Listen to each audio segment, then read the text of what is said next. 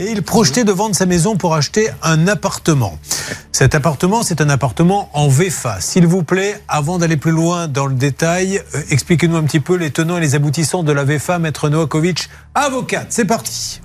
La règle d'or. J'achète sur plan, mais ça implique quoi? Voilà, c'est un- une vente en l'état futur d'achèvement. Ça implique que, bien évidemment, si vous achetez une maison sur plan ou un appartement, et vous ne devez absolument pas verser d'acompte lors de la promesse de réservation.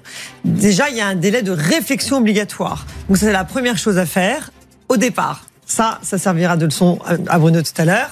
Euh, et par ailleurs, ensuite, eh bien, au fur et à mesure de l'avancement des travaux, eh bien, vous versez les sommes qui sont prévues et qui sont, bien sûr, dans le cadre d'un prêt qui est contracté par ailleurs.